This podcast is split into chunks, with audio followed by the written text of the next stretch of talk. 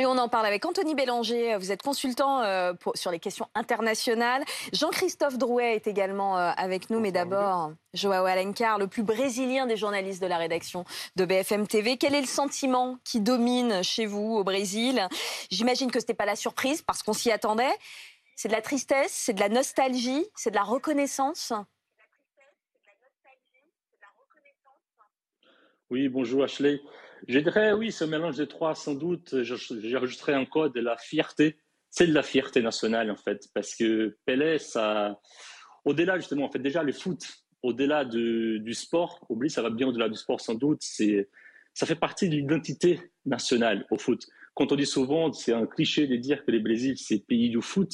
En fait, c'est un cliché qui n'est pas du tout malvenu pour les Brésiliens, bien au contraire, c'est une fierté.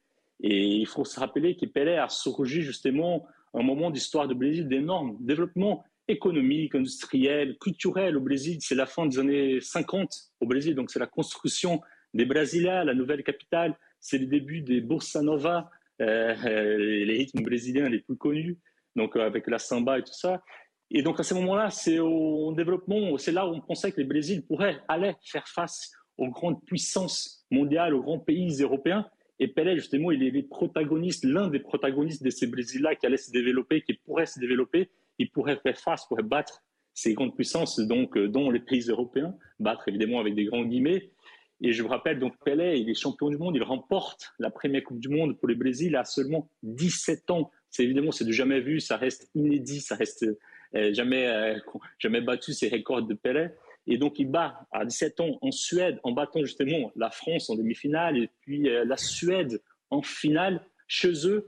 Donc, c'est pour ça que Pelé incarne ces Brésil-là. Et comme on dit, on dit là souvent au Brésil que certes, l'homme, la personne, l'homme aide son arante de nascimento. Il est décédé hier, certes. Par contre, l'histoire, les rois, les joueurs, Pelé, lui, il n'est pas mort, évidemment. Surtout son histoire, ses mélanges avec l'histoire brésilienne. C'est pour ça que je pense que la plupart des Brésiliens aujourd'hui, on n'a qu'un seul mot à lui dire si on pouvait lui dire s'il pouvait nous écouter, c'est de lui dire euh, merci, obrigado, obrigado Pelé, merci beaucoup Pelé pour toute l'histoire qu'il représente et cette fierté nationale qu'il a su à, de façon magique incarner en lui-même. On sent l'émotion euh, de Joao Alencar. Anthony Bélanger, euh, Pelé a placé le Brésil sur la carte du monde du 21e siècle. C'est même impressionnant. Je suis allé faire un petit tour dans la presse internationale. Il n'y a pas un journal qui ne, mette pas, qui ne mette en une euh, Pelé, le roi Pelé, ou Rei Pelé, même en portugais. Obrigado, il le disait, Joao Alencar. Effectivement, le brigado, ce oh, merci en portugais, on retrouve à la presse tout le monde. Là, je vous ai mis quelques-unes de, la, une de la presse brésilienne, parce que, évidemment, la presse brésilienne fait des extras, sort le nombre, un nombre incroyable de une. Il y a une espèce de concurrence. Ce profil magnifique à la une de Corée brésilienne, qui est vraiment une merveille parce que c'est une épure de ce que pouvait représenter Pelé, c'est-à-dire à la fois une icône et une image, et cette photo magnifique. Pour tout vous dire, la une qui m'a le plus impressionné, que j'ai trouvé la plus magnifique, c'est une une espagnole, celle de Marca, le journal sportif Marca. Madrilène, regardez. Ah, c'est As, ouais. Elles sont euh, As, pardon. Elles sont, elle est absolument magnifique cette une. Mais oui, parce qu'elle dit tout. Elle dit l'homme qu'il était, l'athlète qu'il était, le pauvre qu'il a été aussi. Ce sont simplement les pieds de Pelé, euh, comment dire, photographiés par une très grande photographe. Elles sont presque douloureuses. Elle est presque douloureuse, cette photo, presque christique. Je l'ai trouvée magnifique. Jean-Christophe Drouet, euh, il faut se rappeler qu'avant le sacre de Pelé et du Brésil en 58, le Brésil n'existait pas sur la planète foot. exactement, et des pieds qui ont martyrisé les, défenses, euh, beaucoup de défenses. Euh, c'est vrai que 1958, c'est la première Coupe du Monde de, de, Pelé. Il a seulement 17 ans, et avant, vous le disiez, le Brésil n'avait jamais remporté de Coupe du Monde. Il y a eu donc 58, il y a eu 62, il y a eu 70. c'est vrai qu'on parle souvent de 70 parce que c'est son chef-d'œuvre parce que la mm. télévision est en couleur, en couleur parce que Pelé arrive à rentrer petit à petit dans les, dans les foyers des Français. Euh, en 62, euh, il gagne sa deuxième Coupe du Monde, mais il est blessé dès le deuxième match, donc il joue quasiment pas du tournoi. Donc c'est vrai que c'est euh, pas une Coupe du Monde qui l'aura marqué de, de, son empreinte, mais il a révolutionné ce jeu. C'est vrai qu'à chaque fois qu'on parle de Pelé, on parle des Coupes du Monde. Forcément, trois mm. Coupes du Monde, c'est la première fois qu'un joueur, et c'est l'unique joueur à avoir remporté trois Coupes du Monde. Mais Pelé, c'est aussi un révolutionnaire du football, c'est-à-dire qu'il a apporté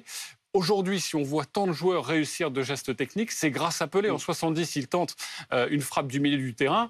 Euh, ça, ça, passe au-dessus. Mais... Ça passe au-dessus et ça ne rentre pas parce que Pelé, il est connu pour les buts qu'il a marqués, mais il est aussi connu pour les buts qu'il n'a pas réussi à marquer. Et notamment en 70, il a tenté un geste fou, ce tir du milieu du terrain. C'est la première fois que l'on voyait ça. Il a aussi essayé de dribbler un gardien en faisant un grand pont sans toucher le ballon. Il a failli mmh. marquer le but. C'était également à la Coupe du Monde 70. J'imagine que vous avez certainement tous vu ces images. Euh, il n'a pas marqué, mais mais ce but est rentré dans la légende. Donc tout ce qu'il a pu faire, tout ce qu'il a pu amener, ça a inspiré beaucoup, beaucoup de sportifs. D'un mot, Anthony Bélanger, est-ce qu'il y a une dimension sociale dans le phénomène Pelé? Alors assez étonnamment, sociale mais pas politique. Sociale parce que c'est un, son histoire est sociale. C'est un homme qui est né pauvre, qui a joué, on le dit bien, avec, une, avec un ballon fait de chiffon et qui ensuite est devenu un très grand joueur. D'ailleurs, toute la presse brésilienne parle de ça et notamment à Folha São Paulo, qui est un très grand quotidien, qui titre Ele parce que c'était lui. C'est Pelé moins le P, ça donne Ele, parce que c'était lui, lui. Et euh, il y a euh, cette dimension sociale. En fait, Pelé, ce n'est pas Mohamed Ali ce n'est pas quelqu'un qui défend des causes. C'est simplement ce héros souriant. Euh, il a rien dit contre la junte au Brésil. Non, alors c'est compliqué parce qu'il était à la fois trop jeune, il a été ah racheté, il a été grosso modo acheté par la junte dans le sens où il était, il était incapable de sortir du pays ou même d'être vendu à quelqu'un d'autre. Il était trésor national à 20 ans, cet homme. Et donc effectivement, il n'a rien dit. Il a beaucoup voyagé tout de même, beaucoup défendu des causes, mais pas des causes politiques, des causes sociales. C'était en fait l'athlète souriant par excellence. Merci Anthony, merci Christophe Drouet, Pelé qui s'en va, Lula qui revient. Euh, ça dit sans doute quelque chose du Brésil. Hein, oui, ça apaise un débat qui commence à devenir très très compliqué au Brésil pendant ces trois jours qui vont. C'est-à-dire qu'en fait, il meurt au moment où Lula va reprendre le pouvoir. C'est dans deux jours à peine. Hein. Et d'ailleurs, Lula qui a écrit un immense texte sur, publié sur, mm. euh, sur Twitter sur, euh, sur Pelé. Juste, juste pour le plaisir, les deux plus grands qui sont enfin réunis. Maradona, qui était disparu en 2020, et Pelé, donc, qui est mort hier au Brésil. La photo, on, a, on la verra plus tard. Hein. Voilà. Le plus beau baiser de l'histoire du foot. L'écho.